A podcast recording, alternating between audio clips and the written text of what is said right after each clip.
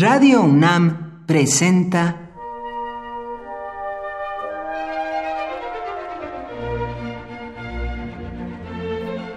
Cuaderno de los Espíritus y de las Pinturas por Otto Cázares.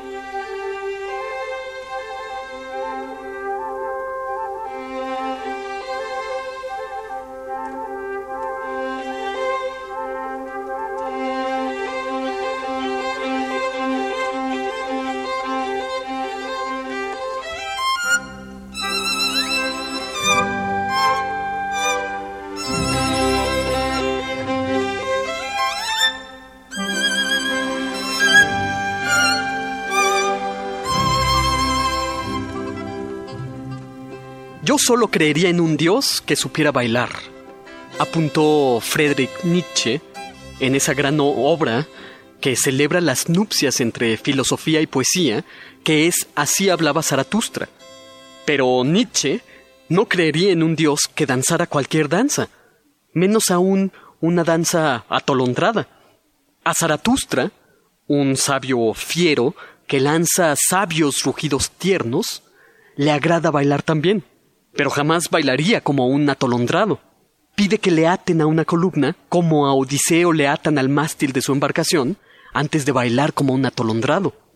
Sacudirse toda pesadez echándose a bailar.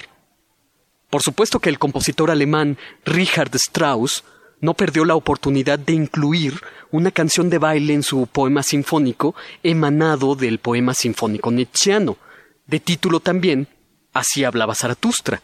La canción del baile, en el poema sinfónico de Strauss, suena ligera y es una música festiva.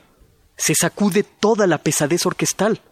Cuando Richard Strauss dio a conocer su poema sinfónico en 1896, Nietzsche estaba ya hundido en la demencia.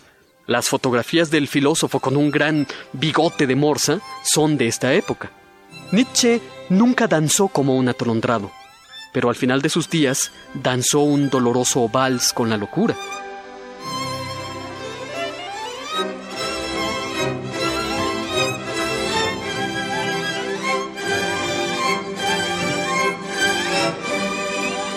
Si lo que estamos haciendo es buscar dioses que sepan bailar, entonces la imaginación debe llevarnos al corazón mismo de la India. Ahí, Shiva es el señor o rey de la danza, y danzando se le ve en una escultura de bronce, quizás la más célebre del arte hindú. Shiva tiene cuatro brazos, dos derechos y dos izquierdos. En una de sus manos derechas tiene un tambor pequeño, que es la representación del sonido originario, y en una de sus manos izquierdas sostiene una llama de fuego. Shiva con su mano derecha crea y con su mano izquierda destruye.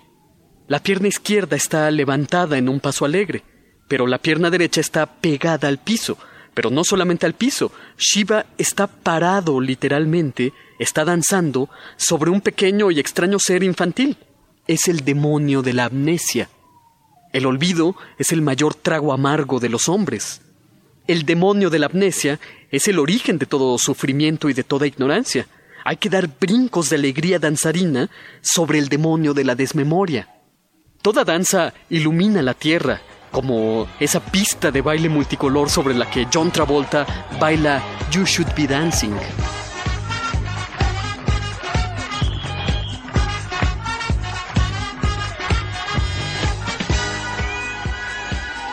La danza hace del espacio donde se danza el centro del universo. Déjenme danzar la canción del baile como Zaratustra, como Shiva o como John Travolta que quiero combatir al demonio de la desmemoria acordándome de que existo.